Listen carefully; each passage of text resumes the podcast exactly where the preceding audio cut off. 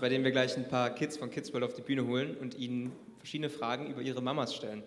Und ähm, ja, gebt uns doch einen kräftigen Applaus und äh, begrüßt mit mir und mit Amy ähm, die mutigen Kids auf die Bühne.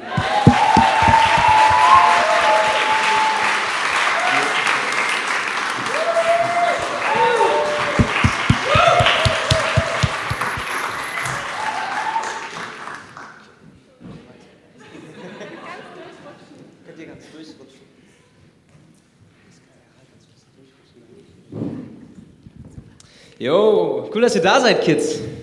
Also, ähm, wir haben ein paar Fragen vorbereitet und die erste Frage lautet, wenn du deine Mama in drei Worten beschreiben müsstest, welche wären es?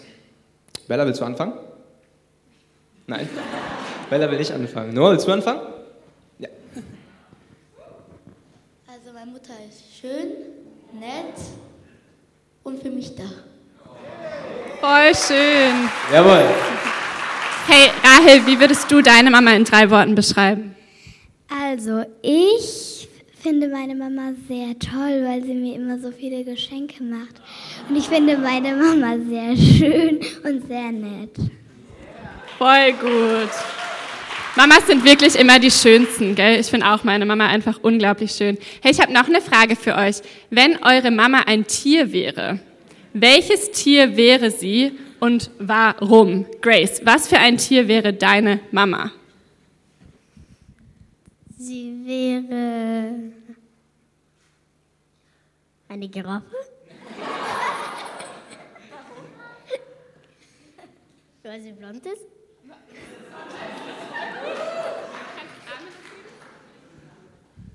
Meine Mama wäre ein Faultier.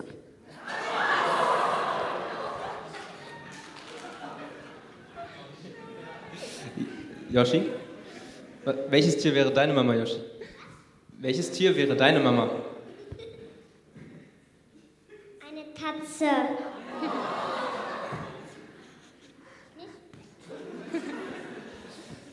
Okay. Eine Katze. Cool. Hm, okay, coole Frage. Wenn Mama eine Superkraft hätte, welche Superkraft hätte Mama? Hat jemand schon eine Idee? Bella? Super Schleim.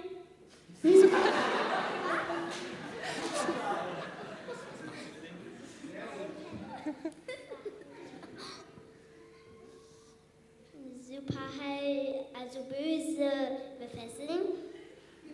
Okay. Ich glaube, das ist eine Kraft, die alle Mamas haben, gell, dass sie das Böse bekämpfen können für uns. Rahel, hast du auch eine Idee, was eine Superkraft wäre von deiner Mama? Grace, du? Armin hat eine Idee? Ähm, doch nicht. Dann kriegt ihr die nächste Frage, und zwar, was ist etwas, was Mama richtig gut kann, was Papa nicht kann? Meine Mama kann sehr gut Haare schneiden. Haare schneiden, okay. Papa sollte es lieber nicht machen, sonst hast du eine verrückte Frisur. Ja? Ähm, Noah, was meinst du, was kann Mama, was Papa nicht kann? Kochen? Ja, Bella? Das gleiche wie Noah. Das gleiche wie Noah. Gut. Wollen wir noch eine letzte Frage machen? Mm. Okay, was bringt deine Mama zum Lachen? Rahel, was bringt deine Mama zum Lachen? Ähm, wenn ich ihr lustige Wörter sage. Hast du ein Beispiel für ein lustiges Wort? Nee? Okay, Grace, was bringt deine Mama zum Lachen? Keine Ahnung. Aber deine Mama lacht schon viel, oder? Ja. Noah, hast du eine Idee? Okay, gut, dann war's das. Vielen Dank, dass ihr da wart, Kinder. Lass uns den Kindern nochmal einen kräftigen Applaus geben. Vielen Dank. Ihr könnt da wieder runtergehen.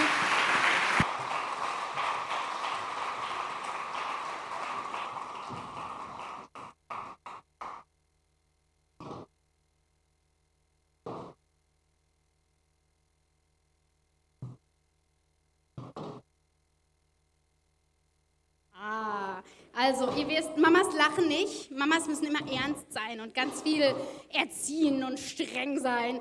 Hey, ich liebe Kids. Kids sind einfach das Lustigste. Und wenn man sie spontan Sachen fragt, dann hat man immer ein kleines bisschen Angst. Ich habe auch geschwitzt für all die Mamas hier. Ähm, selbstverständlich wollen wir auch euch Mamas heute ehren und euch Danke sagen für was ihr in eure einzelnen eigenen Kinder investiert, aber auch für das, was ihr ins Haus Gottes hineinbringt. Weil Mamas machen einen riesen Unterschied in der Kirche. Und manchmal bist du eine Mama für jemand, der keine Mama mehr hat. Vielleicht bist du eine Pflegemutter oder eine Adoptivmama und ähm, du hast keine eigenen Kinder, aber du hast Kinder, die du erziehst. Vielleicht bist du für viele eine geistliche Mama und wir brauchen Mamas im Haus Gottes. Und ich möchte kurz beten für die Mamas heute. Und dann haben wir auch noch ein kleines Geschenk für euch, okay?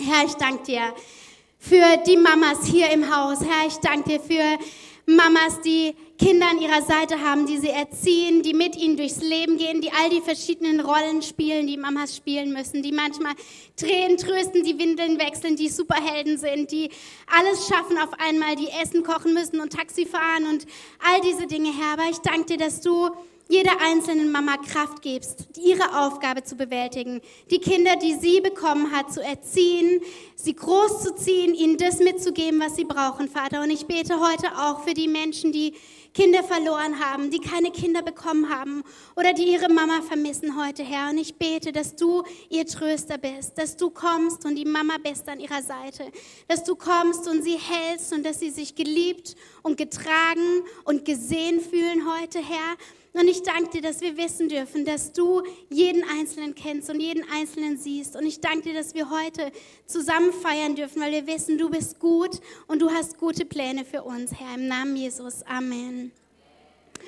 Und ich darf alle Mama bit, Mamas bitten, einmal aufzustehen. Wenn du eine Mama bist, steh kurz auf, weil wir haben ein Geschenk für dich. Und wenn du ein Geschenk bekommen hast, dann setz dich wieder hin. Wenn du ein Tränentrockner bist, wenn du eine Person bist, die schon tonnenweise Windeln gewechselt hat, die Kinder zur Schule fährt, wenn du eine Mama bist, die putzt und kocht und aufräumt und hinterherräumt und dann nochmal von vorne anfängt, dann bekommst du heute ein kleines Geschenk und vielen, vielen Dank für das, was du investierst. Ja, das stimmt. Hey, so schön.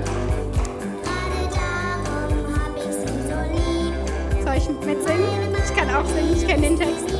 Okay, keine Angst, ich singe nicht mit, sonst geht ihr alle raus und dann denkt ihr, oh mein Gott, was habe ich getan? Okay, danke schön, vielen, vielen Dank für die schöne Musik. Nehmt eure Mamas heute in den Arm, sagt euren Mamas Danke. Alles gut, wir sind fertig. Jeder hat ein Geschenk, oder? Will noch jemand ein Geschenk? Okay. Ähm, wir haben letzte Woche mit einer neuen Themenserie angefangen und ähm, ich möchte hier ein klein bisschen Gang schalten. Wer noch Gangfahrschaltautos fährt, kann jemand noch Gangschaltung fahren? Sehr gut. Ähm, wir haben eine neue Themenserie angefangen, Live Like No One Else. Lebe wie kein anderer. Und der Pastor Will hat letzte Woche mit der Themenserie angefangen und er hat gesagt, wir sind hier in einem Abenteuer. Wir haben Abenteuer groß über dieses Jahr 2022 geschrieben. Und wenn du ein Abenteuer erleben willst, dann kannst du nicht so eine 0815 Person sein. Dann musst du außergewöhnlich sein. Dann musst du sein wie kein anderer. Und ähm, wir als Christen, wir als Kinder Gottes, wir dürfen Leiter sein. Wir dürfen ähm, Einfluss haben auf die Menschen um uns herum. Und wisst ihr, was Leiter nicht sind? Kommandanten. Leiter sind nicht die Menschen, die nur Kommando angeben und sagen, das wird getan und das wird getan und das wird getan, sondern Leiter sind Vorbilder. Und ich finde, es passt so gut, weil heute ist Muttertag. Wir haben Mamas, die Vorbilder sind. Wir haben Väter, die Vorbilder sind. Und ähm, Kinder zu erziehen braucht Mama und Papa. Kinder zu erziehen braucht manchmal eine ganze Familie, ein ganzes Dorf, eine Kirche, die hinter einem steht. Und ähm, ich glaube, als Eltern haben wir so eine krasse Aufgabe, ein Vorbild zu sein, weil Kinder spiegeln uns. Wenn du meine Kinder anschaust und wenn du ihnen beim Reden zuhörst, dann merkst du, dass es meine Kinder sind. Das ist ein bisschen beängstigend, aber es ist tatsächlich so. Und wenn du denkst, oh, man sollte mehr Bücher über Kindererziehung lesen, es gibt nicht die richtigen oder da ist eine Not, dann schreib ein Buch über Elternerziehung. Weil ich glaube, wir Eltern sind das krasseste Vorbild und Kinder ahmen uns nach. Ob du es willst oder nicht, aber so wie du bist und wenn du möchtest, dass dein Kind ein toller Erwachsener wird, dann musst du ein tolles Elternteil, Elternteil sein, weil die Kinder werden dir nachahmen. So ist es in Freundschaften. Wenn wir unseren Freundeskreis anschauen, oft merkt man es in der Sprache, in den Wörtern, die man benutzt, den Slang, den man hat, die Dinge, die man sagt. Man merkt es im Style, was die Leute anhaben. Man kleidet sich ähnlich wie seine Freunde. Man, man ähm, hat oft dieselben Hobbys. Man hat sogar häufig ähnliche Essensgewohnheiten, was oberkrass ist, wenn du dir das mal überlegst. Und ähm, als Leiter, als Menschen, die leben wie kein anderer, müssen wir Einfluss haben. Müssen wir auf andere Menschen positiven Einfluss haben. Wir können auch negativen Einfluss haben, aber wir sollten positiven Einfluss haben. Und ich möchte uns heute mitnehmen und ein paar Sachen anschauen, ein paar Punkte anschauen, die Menschen haben, haben sollten, die leben wie kein anderer. Und ich glaube ganz ehrlich, gerade Pastor Will und Melanie sind solche Vorbilder in dem, die sind solche Vorbilder, wirklich die extra Meile zu gehen, die anderen Menschen zu sehen und Unterschied zu machen und hier zu stehen, gerade an Muttertag, aber einfach mit euch zu sein, ist so eine große Ehre. Und ich möchte Danke sagen an Pastor Will und Melanie und Danke sagen für das, was sie in mich investiert haben, für die Vorbilder und die Leiter, die sie für mich waren und die, was Sie für einen Unterschied gemacht haben. Und ein riesen Dankeschön einfach für das, wie Sie Kirche leiten, wie Sie uns leiten und was für Vorbilder Sie sind mit Ihren Kindern, mit Ihrer Familie und der Art und Weise, wie Sie leben. So vielen, vielen Dank. Ähm, yes.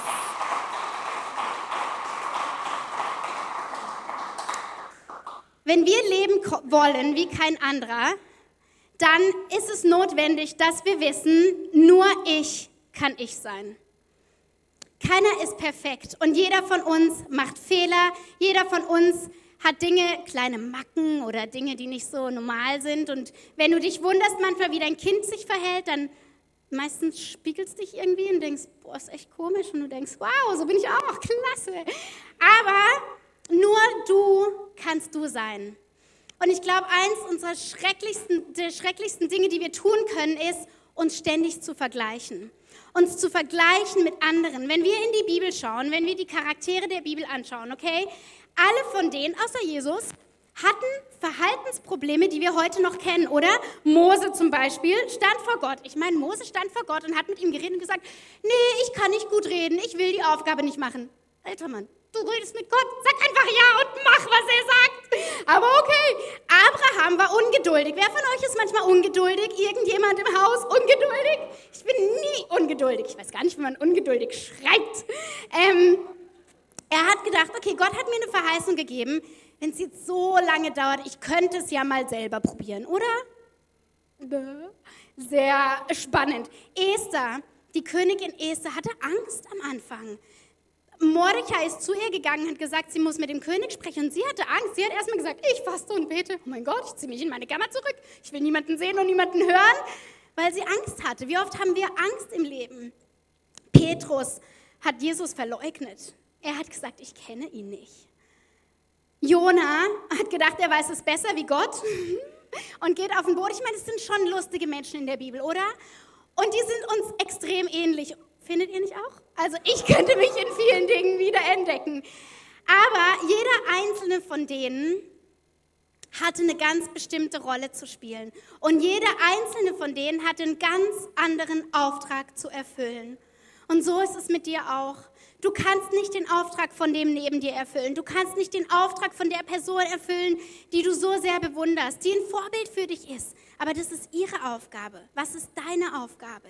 Und es ist gut, Vorbilder zu haben und es ist gut, Menschen zu haben, wo du siehst, hey, die haben Eigenschaften, die hätte ich gern. Die haben was gelernt, was ich auch lernen möchte. Die haben sich entwickelt und ich schaue zu denen hinauf. Aber wir können nicht deren Rolle spielen. Wir können nicht deren Aufgabe erfüllen. Gott hat jedem von uns eine einzige Aufgabe gegeben. Und wisst ihr, was schwierig ist, wenn man Kinder beobachtet? Wenn meine Dreijährige versucht zu können, was meine Sechsjährige kann, dann funktioniert es nicht. Und alle sind frustriert im Haus, weil es ist nicht ihre Aufgabe zu können, was eine Sechsjährige kann. Und so ist es oft mit uns. Jeder ist an seinem Entwicklungsstadium an einem ganz anderen Punkt. Jeder hat eine andere Geschichte, eine andere Herkunft. Und wenn wir versuchen, jemand anderes zu sein, dann sind wir immer unglücklich. Dann sind wir nie die Person, zu der Gott uns eigentlich berufen hat zu sein. Und in Galater 6, Vers 4 heißt es, jeder achte genau auf sein eigenes Leben und handeln, ohne sich mit anderen zu vergleichen. Gott hat uns gesagt, es wird dir nicht helfen, wenn du dich vergleichst. Es werden keine guten Dinge rauskommen, wenn du dich vergleichst. Und ich glaube, Menschen, die leben wollen wie kein anderer, müssen wissen, ich muss ich sein. Ich muss die Aufgabe erfüllen und die Rolle spielen, die Gott mir gegeben hat. Und ich weiß nicht, wie es euch geht, aber ich bewundere Menschen, die nicht perfekt sind. Ich bewundere Menschen, die Fehler machen, die Fehler zugeben können und die ihre eigenen Fehler auch wieder ausbaden. Ich bewundere nicht Menschen, deren Leben perfekt aussieht, wie wenn du Instagram irgendwelchen Leuten folgst und bist so, oh, alles ist perfekt, das Essen sieht gut aus, das Haus ist aufgeräumt, die Kinder benehmen sich auf dem Foto immer bestens. Wisst ihr, dass Kinder sich auf dem Foto nicht daneben benehmen können? Ähm, und du schaust es an, bist so, oh, das will ich haben. Aber das gibt's nicht. Niemand ist perfekt und niemand führt ein perfektes Leben. Aber Vorbilder, Menschen, die einen Unterschied machen, die machen Fehler, die sehen Fehler, die stehen wieder auf und die baden ihre Fehler aus. Ich finde, das sind Menschen, die bewundernswürdig sind. Ich finde ähm, Menschen, die sagen, mein Herz gehört Gott. Gott will deine, keine Perfektion von dir. Er will deine Bereitschaft und dein Herz. Gott möchte nicht uns erst dann haben, wenn wir perfekt sind. Mose hat gesagt, er kann nicht gut sprechen. Und es war nicht seine Begabung. Es war nicht das natürliche Talent, was Gott in ihn hineingelegt hat. Aber er ist zu dem Punkt gekommen, wo er gesagt hat, okay, ich bin bereit. Gott, ich bin bereit zu gehen. Esther hatte Angst und hat sich zurückgezogen, aber sie hat gesagt, ich bin bereit zu gehen. Ich bin bereit, dem König zu begegnen. Und ich glaube, es ist so wichtig, dass wir mit unseren Herausforderungen, mit unseren Ängsten, mit unseren Versagen zu Gott kommen und dass wir zur Bereitschaft heranwachsen, dass wir bereit sind, mit Gott zu gehen, wenn er uns bittet zu gehen. Er kann mit unseren Schwächen, mit unseren Ängsten, mit unseren Zweifeln umgehen, aber wir müssen es mit ihm machen. Und eine andere Sache, eine zweite Sache, die, glaube ich, so heftig unterschätzt wird, sind Menschen, die leben wie kein anderer, die wissen, dass unsere Worte Bedeutung haben. Deine Worte haben so eine große Macht. In Sprüche 18:21 heißt es, wer gern redet, muss die Folgen tragen, denn die Zunge kann töten oder Leben sprechen. Egal, ob du das auf Kinder beziehst, was du über deine Kinder sagst, was du über die Menschen um dich herum sagst, über deine Arbeitskollegen, über deine Schwiegermutter, über deine Eltern, deine Worte haben Macht. Das, was du aussprichst über die Menschen um dich herum, hat eine Auswirkung. Und Teenager, ich glaube, es ist ein sehr schwieriges Alter, weil Teenager versuchen, erwachsen zu werden. Und wer weiß, wie schwer Erwachsensein ist. Deswegen Teenager zu ermutigen, ihr Cheerleader zu sein, an ihrer Seite zu stehen, sie zu befähigen mit unseren Worten, ist so bedeutungsvoll und ist so wichtig. Ähm, ich glaube ehrlich gesagt, Menschen, die leben wie kein anderer, die spenden mit ihren Worten Leben. Und die spenden mit ihren Worten Leben an die Menschen um sie herum, aber auch an sich selbst. Wisst ihr, wie unwürdig ich mich gestern gefühlt habe, heute hier zu stehen? Wie ich gedacht habe, boah, ich bin eigentlich nicht gut genug, ich kann das gar nicht, ich habe so viel falsch gemacht, ich habe selber noch nicht alles erreicht, was ich gerne erreichen will. Und ich durfte zu Gott kommen damit und ich durfte seine Stimme hören und auch selber zu mir sagen, Clarissa, du kannst es. Du hast die Aufgabe bekommen für heute und du kannst es. Und die Worte, die wir über uns selbst aussprechen, die lähmen uns so häufig. Die halten uns so häufig zurück, das zu tun, was Gott uns aufträgt. Und hier in Lukas 6, Vers 45 heißt es, ein guter Mensch bringt aus dem guten Schatz seines Herzens Gutes hervor. Und der böse Mensch bringt aus dem bösen Schatz seines Herzens das Böse hervor. Denn wovon sein Herz voll ist, davon redet sein Mund. Wenn du dir zuhörst, nimm einen Moment heute, vielleicht heute Nachmittag, wenn du dir zuhörst, was sagen deine Worte über deinen Herzenszustand? Was sagen deine Worte über deinen geistlichen Zustand? Über deine Beziehung zu Gott? Über die Liebe für andere Menschen? Was sagt es? Und es ist ein bisschen gemein, aber es steht in Gottes Wort. Wenn nichts Gutes rauskommt, dann ist nichts Gutes drin. Wenn Negativität und Hass und Bosheit und Neid rauskommt, dann ist das das, was da drin ist. Und es ist manchmal erschreckend, wenn wir unsere Worte anhören, wenn wir zuhören, was wir sagen. Aber wisst ihr, was so cool ist? Gott differenziert zwischen dem, was wir tun und was wir sagen und dem, wer wir sind. Gott sieht nicht nur die Worte, die aus uns herauskommen. Er sieht nicht nur unser Versagen und unser Handeln, sondern er sieht, wer wir sind. Und er kennt unser Herz. Und deswegen will Gott nicht Perfektion, sondern er will unsere Bereitschaft. Er will unsere Bereitschaft, verändert zu werden. Er will unsere Bereitschaft, Menschen lieben zu lernen. Er will unsere Bereitschaft, ihm zu dienen. Und ich weiß nicht, ob du Sport machst oder nicht. Ich mache einmal die Woche Sport. Eigentlich würde ich gerne öfter Sport machen, aber ich habe es mir angewöhnt und ich bin sehr, sehr, sehr, sehr, sehr, sehr, sehr stolz auf mich, dass ich einmal die Woche Sport mache. Und wenn du mal schon mal Sport gemacht hast in deinem Leben, dann merkst du, also ich zum Beispiel weiß, wenn das Training noch zehn Minuten geht, dann denke ich, okay, zehn Minuten, zehn Minuten, du schaffst es, zehn Minuten, du kannst es, zehn Minuten. In meinem Kopf ist nur noch, zehn Minuten ist fast gar nichts, stellt euch vor, zehn Minuten, ich habe ja schon 40 geschafft, das ist doch ein Klacks, zehn Minuten noch durchzuhalten. Aber das meiste, was passiert im Sport, ob ich durchhalte oder nicht, ist in meinem Kopf. Das sind die Worte in meinem Kopf. Ob ich noch weitere zehn Push-ups schaffe oder nicht, liegt nicht an meiner Armmuskulatur, sondern an den Worten in meinem Kopf. Sag ich zu mir die ganze, oh, du schaffst nicht, kann nicht mehr, ich bin so fertig. Ich, ich kriege keinen einzigen Push-up mehr hin. Oder ziehe ich durch und sag mir selber, du schaffst es, komm schon, nur noch zwei Stück, du kriegst es hin. Zehn, neun, ich zähle immer schneller wie dieser blöde Timer, bis der piepst. Ich weiß nicht, was zehn Sekunden auf so einem Timer alles aushalten. Aber es sind die Worte in meinem Kopf, die den Unterschied machen, ob ich bis zum Ende durchhalte oder nicht. Und es sind die Worte, die wir über uns selber aussprechen, wenn eine Herausforderung kommt, wenn wir in einer Krise stehen, wenn wir vor einem heftigen Jobwechsel sind oder vor der Gefahr, einen Job zu verlieren. Dann sind es die Worte in unserem Kopf, die zum Erfolg oder Misserfolg führen. Und es sind die Worte, die wir über uns selber aussprechen und es sind die Worte, die wir über die Menschen um uns herum aussprechen.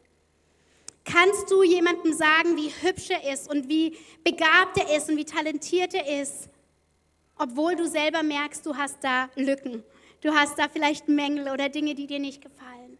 Kannst du jemanden loben für die Arbeit, die er getan hat? Kannst du jemanden ermutigen? Kannst du jemanden hervorheben, obwohl du gerne selber auf dieser Position wärst.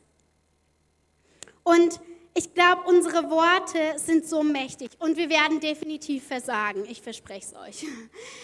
Ähm, aber wir dürfen lernen, mehr auf unsere Worte zu achten, was wir aussprechen, was wir sagen. Und das Dritte, was wir uns heute anschauen wollen, ist, wissen Menschen, die leben wie kein anderer, wagen das Risiko und denken an andere. Der Pastor Will hat uns letzte Woche gefragt, wer profitiert am Ende deines Risikos? Wer profitiert von deinem Mut, von deiner Selbstlosigkeit? Wer profitiert von dem, was du wagst und das Risiko, das du eingehst?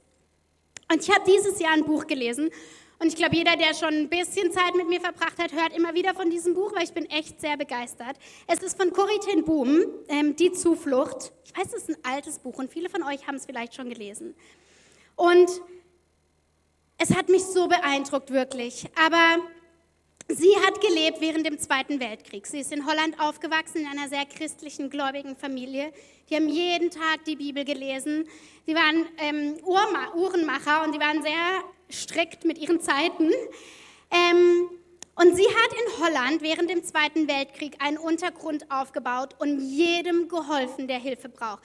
Die haben Lebensmittelkarten verteilt an Menschen, die einfach weiterziehen mussten. Sie haben Juden versteckt. Die haben ganz, ganz viel Hilfe geleistet für die Menschen, die Hilfe brauchten. Und sie und ihre Schwester wurden verhaftet im Februar 44 und nach einer langen Zeit im Gefängnis sind sie dann nach ähm, Ravensbrück ins KZ gekommen. Und sie haben die ganze Zeit eine kleine Bibel mitgeschmuggelt, was ein Wunder war. Wenn man die Geschichte liest, egal wo sie hingekommen sind, die wurden splitterfasernackt ausgezogen und mussten die Räume wechseln und wurden untersucht und überhaupt. Aber mit Gottes Hilfe hatten sie die ganze Zeit diese Bibel dabei. Und ihre Schwester Betsy, die war sehr, sehr krank und sehr schwach. Und sie und ähm, Corrie Boom haben immer für alle Gefangene in ihrem Lager die Bibel vorgelesen. Und gegen Ende ihrer Zeit dort in Ravensbrück möchte ich kurz einen Abschnitt lesen aus dem Buch. Was hat mich so sehr beeindruckt. Und ähm, ich habe es ganz, ganz oft gelesen und versuche nicht zu heulen. Also ich versuche nicht zu heulen, mein einziges Ziel heute, okay? Ähm, sie schreibt hier, und mit der zunehmenden Kälte nahm auch die besondere Versuchung des Konzentrationslagerlebens zu.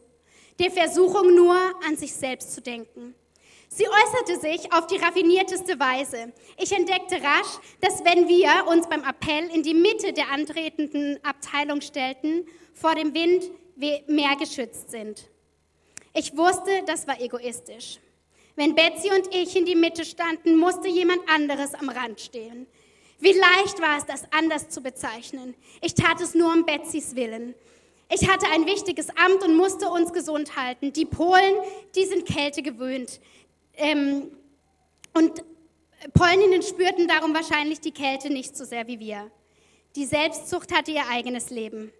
Das Übel breitete sich aus. In der zweiten Dezemberwoche wurde an jede Insass in der Baracke 28 eine Extradecke ausgegeben. Am nächsten Tag kam eine große Gruppe aus der Tschechoslowakei hierher verlegter Gefangener. Eine von ihnen, die unserer Plattform zugewiesen wurde, hatte überhaupt keine Decke. Und Betsy bestand darauf, dass wir ihr eine von unseren geben. So lieh ich ihr an jenem Abend eine unserer Decken, aber ich schenkte sie ihr nicht. In meinem Inneren betrachtete ich sie weiter als meine. War es Zufall, dass ich alles nur noch freudlos tat? Meine Gebete wurden mechanisch. Selbst die Bibellesungen waren langweilig und ohne Leben. Betsy versuchte an meiner Stelle zu lesen, doch ihr Husten machte es ihr unmöglich.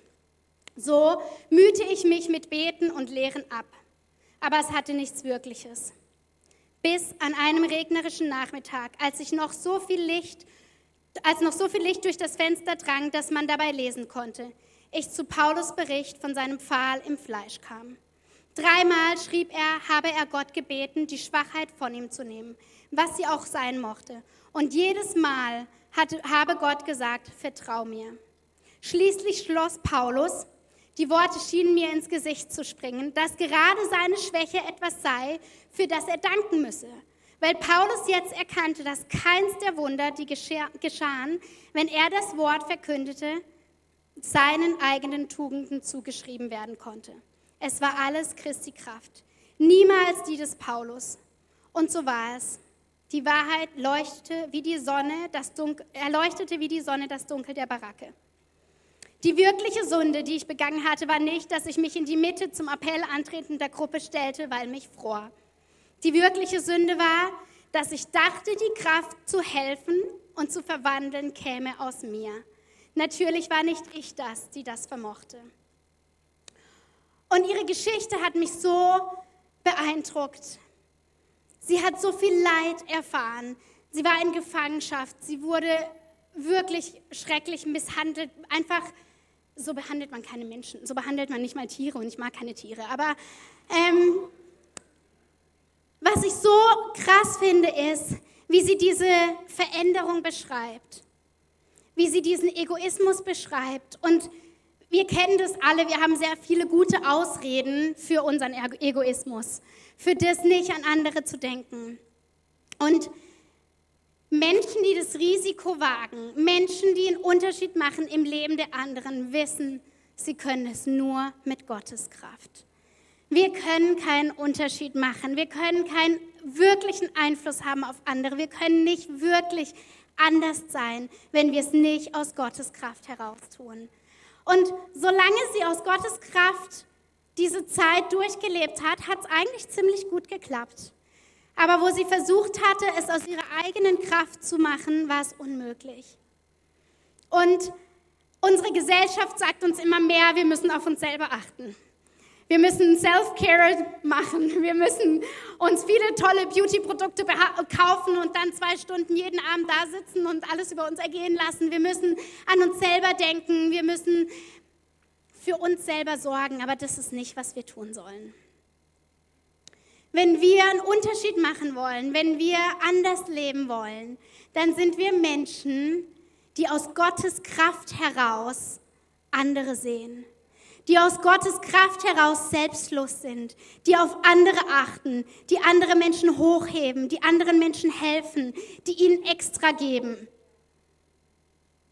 Das schaffen wir nicht aus uns heraus. Und mich hat es so sehr beeindruckt, weil ich glaube wirklich, dass wir Gottes Kraft brauchen, dass wir Gottes Kraft brauchen, um einen Unterschied zu machen. Und ich weiß nicht, wie deine Herausforderung heute aussieht. Ich weiß nicht, wo du heute stehst. Vielleicht hast du was Großes vor dir. Vielleicht hast du eine kleine Sache. Wir haben letzte Woche unserer Tochter den Schnuller abgewöhnt. Ich fand es oberanstrengend. Ich war so, Gott, ich brauche deine Hilfe. Das ist echt mühsam. Ähm, aber egal, wo du heute stehst und egal, wie groß oder wie heftig deine Herausforderung ist, nur mit Gott allein kannst du es schaffen. Und ich möchte uns hier am Schluss zwei Dinge mit auf den Weg geben. Ich glaube, eine Sache, die wir brauchen, die entscheidend ist, ist, dass wir uns täglich, absichtlich für seine Kraft entscheiden. Täglich, jeden Tag müssen wir uns entscheiden, aus Gottes Kraft herauszuleben. Jeden Tag müssen wir uns an seiner Kraft anzapfen.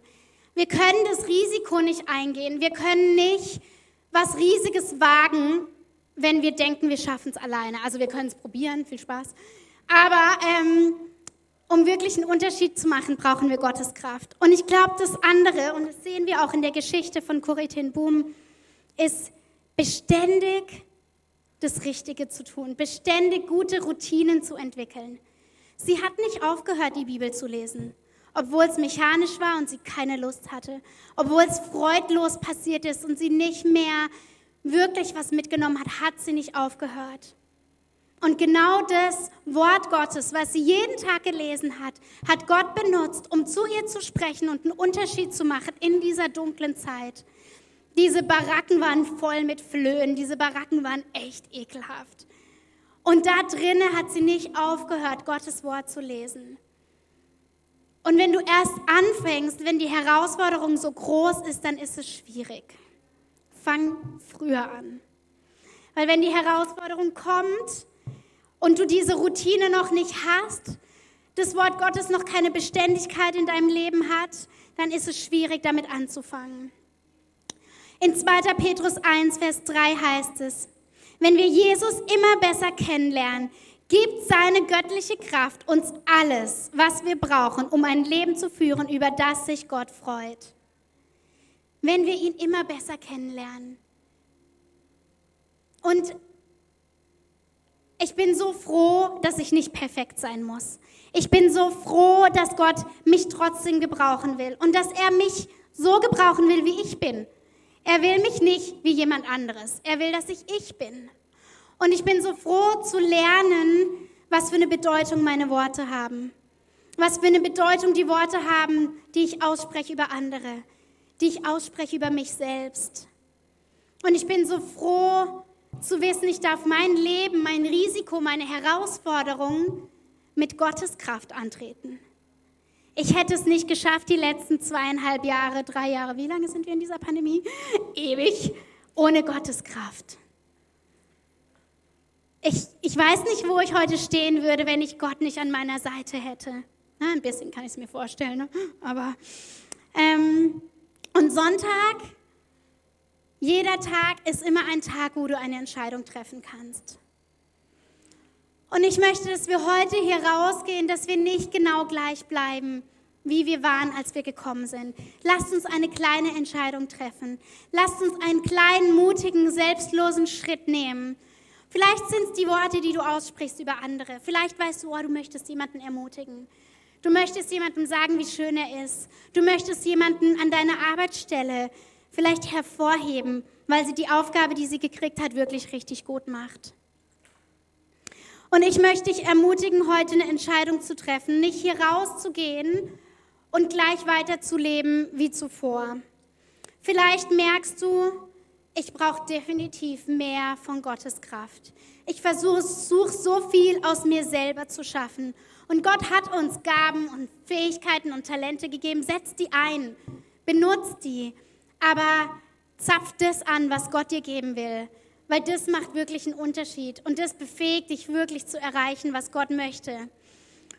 Oder vielleicht bist du an dem Punkt und denkst, ich habe keine wirkliche Beziehung zu Gott, ich habe keine Beziehung zu Jesus. Und die Menschen, die so versagt haben, die Menschen, die nicht Gottes Willen tun wollen, wollten, beschreiben mich eigentlich mehr. Aber Jesus kam auf diese Erde, weil er jeden einzelnen von uns gesehen hat. Er kam hierher auf diese Erde, weil er dich gesehen hat. Und er wollte Beziehung mit dir. Er wollte deine Kraftquelle sein. Er wollte dir Freude geben jeden einzelnen Tag. Er wollte, dass du ein Leben hast, was nicht easy peasy ist, aber was du meistern kannst mit ihm. Er wollte, dass du jemanden an deiner Seite hast, mit dem du durch dick und dünn gehen kannst. Und Jesus ist gekommen, weil er dich gesehen hat und weil er dich geliebt hat. Und er möchte mit dir in Beziehung treten. Und wenn du sagst, ich kenne Jesus nicht, ich weiß nicht, was das bedeutet, aber du möchtest ihn kennenlernen, du möchtest erkennen, wer er ist und du möchtest wissen, was er für dich vorbereitet hat, dann möchte ich dich einladen, heute einen Schritt auf Jesus zuzugehen. Und wenn du ihm nur sagst, Jesus, ich will dich kennenlernen, ich möchte wissen, wer du bist, ich möchte wissen, was es bedeutet, ein Kind Gottes zu sein. Ich möchte wissen, was es bedeutet, mit dir in Beziehung zu leben. Und Ostern ist noch nicht so lange her. Wir haben Ostern gefeiert und wir haben darüber gesungen, dass Jesus am Kreuz gestorben und wieder auferstanden ist. Und er hatte dich im Blick.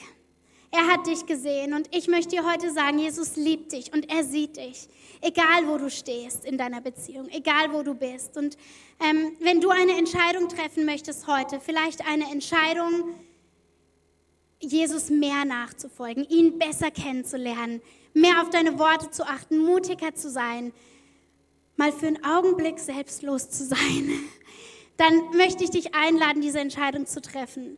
Aber auch wenn du Ja sagen willst zu Jesus und wenn du sagen willst, Jesus, ich möchte dir mein Leben geben, dann darfst du auch diese Entscheidung heute treffen. Und ich würde ein Gebet beten und wenn das dir auf dem Herzen liegt, dann Lass es uns wissen über die Kontaktkarte. Wir haben Kontaktkarten in der Stuhllehne vor dir. Wenn du eine Entscheidung getroffen hast oder wenn du sagst, ich brauche Jesus, ich möchte mehr erfahren, dann füll's aus auf der Kontaktkarte und wir würden uns freuen, mit dir Kontakt aufzunehmen. Aber ich möchte noch beten für alle, die sagen, ich, ich brauche Jesus.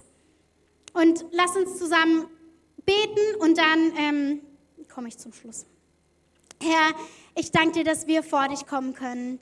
Jesus, ich danke dir, dass wir deine Kinder sein dürfen, dass du uns haben wolltest und dass wir mit dir in Beziehung treten dürfen.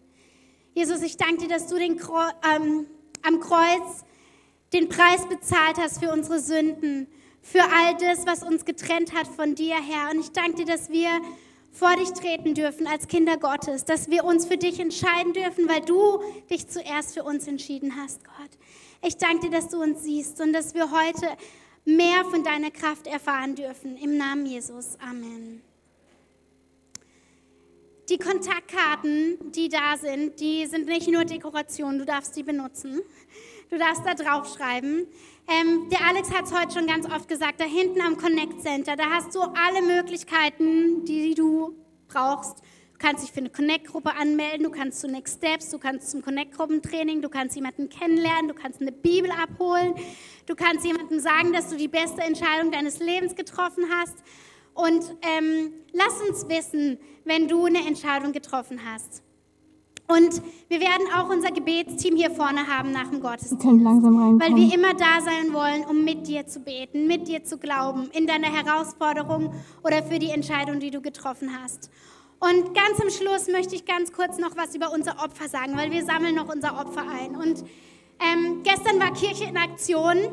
Wir haben im Sammellager für die Ukraine geholfen. Wir waren im Obdachlosenheim in Prodigno und haben ganz viele verschiedene Sachen gemacht. Und ein Teil von dem, was du gibst, geht immer dahin. Und ähm, was du gibst in die Gemeinde, wenn du deinen Zehnten gibst, einen zehnten Teil von dem, was du erarbeitet hast, was du verdient hast, was du durch deine Kraft erlangt hast, gibst du einen Teil zurück, um Gott zu sagen, nur mit dir, von dir ist alles, was ich habe. Und ähm, es ist etwas, was wir tun dürfen, was freiwillig ist. Niemand von uns wird gezwungen. Aber ich verspreche dir, wenn du einen Teil bringst in Gottes Haus, dann wirst du so gesegnet sein. Und es ist was, was wir lernen dürfen. Es ist was, wo wir herausgefordert werden, weil zu geben ist nicht immer einfach. Aber ich möchte dich ermutigen, heute zu geben, weil Gott dir zu ge gegeben hat. Weil Gott dir zuerst gegeben hat und dir die Möglichkeit gegeben hat, zu arbeiten, Geld zu verdienen, Dinge zu erreichen. Und ähm, mit dem Geld, was du gibst, dienen wir anderen Menschen. Wir gehen raus und wir sind selbstlos und wir sind mutig und wir helfen dann anderen Segen Gottes erleben zu dürfen, okay? Somit ich bete noch kurz fürs Opfer und dann singen wir ein Schlusslied. Herr, ich danke dir, dass du zuerst gegeben hast. Gott, ich danke dir, dass wir geben dürfen, weil du ein gebender Gott bist, weil du ein großzügiger Gott bist.